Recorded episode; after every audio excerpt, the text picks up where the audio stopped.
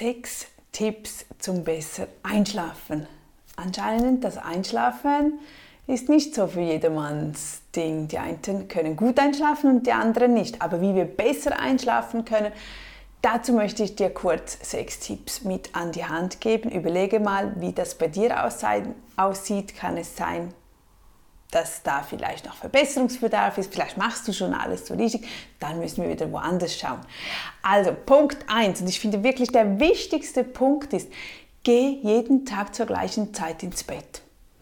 Das Problem ist, wenn du fünf Tage ähm, bei Zeiten ins Bett gehst, um, um 11 Uhr, 10, 11 Uhr, und dann am Wochenende, Freitag, Samstag, gehst du bis frühmorgens äh, in die Diskothek oder, oder bist lange auf, schaust dir einen Film nach dem anderen, dann ist das für uns Menschen sehr schwierig.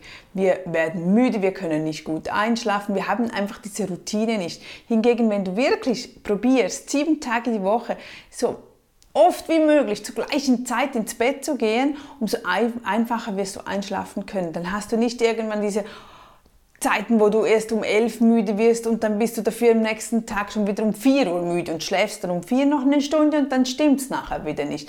Ich gehe jeden Tag um neun ins Bett, also um halb neun aber um neun, ja, um neun sind wir im Bett und äh, eigentlich sieben Tage die Woche, außer es ist wirklich mal eine Abendveranstaltung. Aber ansonsten immer um neun Uhr und ich stehe morgen immer zwischen vier und fünf Uhr auf, ohne Wecker. Und das ist so einfach, da ist man richtig müde, man freut sich drauf, geht ins Bett, durch, weg. Also, immer zur gleichen Zeit. Nummer zwei, äh, Kaffee. Man glaubt es nicht, aber es, es, macht wirklich einen Unterschied, ob man am Nachmittag noch einige Kaffees trinkt. Es pusht einem auf und es, man, das Herz, man wird nervöser. Es wird schwieriger einzuschlafen. Also probiere so oft wie möglich am Nachmittag oder gegen Abend absolut keinen Kaffee mehr zu trinken. Punkt 3. Ein bis zwei Stunden vor dem Schlafengehen runterzufahren. Also nicht bis ans letzte voll auf Gibing, dann ist man manchmal, dann, dann kann man sich nicht runterfahren, man hat Mühe abzuschalten.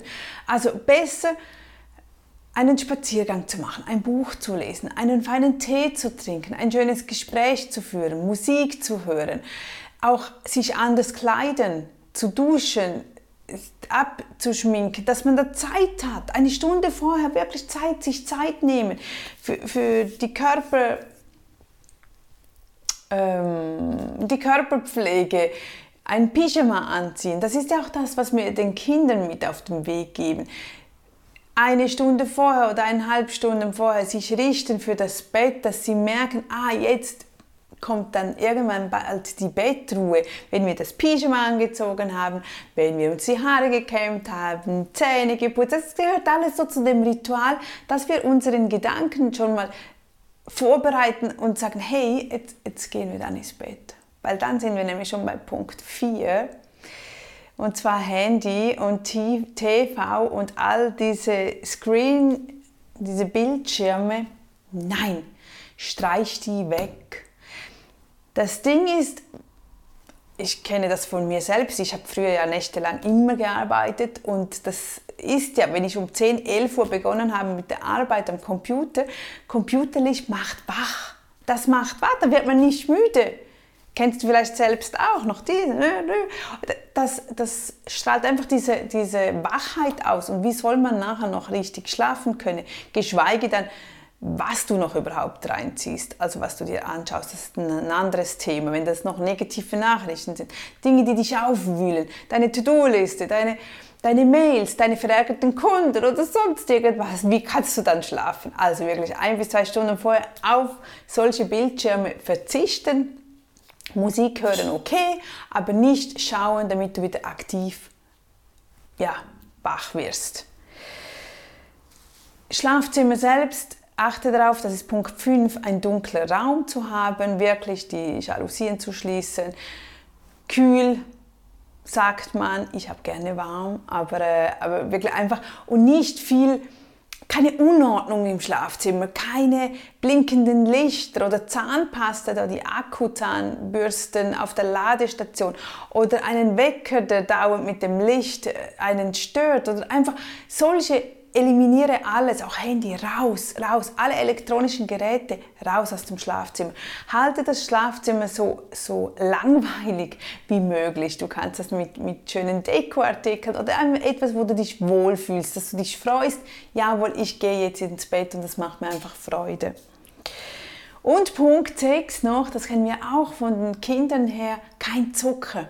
Zucker ist ein Aufputschmittel. Das wissen wir, wenn wir müde sind oder so. Wie oft greifen wir dann zu Schokolade oder zu Zucker, zu Süßgetränken, weil es uns für einen kurzen Moment Power gibt. Natürlich keine gesunde Power, nicht eine Power, die wir eigentlich äh, befürworten sollen. Zucker sollten wir am besten ja eliminieren aus unserem äh, Leben und Alltag, weil Zucker wirklich sehr, sehr viel Negatives hat. Aber eben gerade am Abend kein Süßstoff, kein Zucker, also keine süßen Getränke, keine Schokolade, keine, was habe ich noch aufgeschrieben? Kein Alkohol. Alkohol hat natürlich auch sehr viel Zucker drin, das pusht dich auch wieder auf. Obwohl man manchmal denkt, ja, ein Glas Wein oder so, dann bin ich nachher müde. Ja, das ist, weil du dich so darauf eingestellt hast. Aber grundsätzlich pusht dich Alkohol auf, es ist Zucker, dein Körper beginnt wieder mit der Arbeit und äh, es wird dir schwieriger fallen, einzuschlafen und das zweite auch noch durchzuschlafen.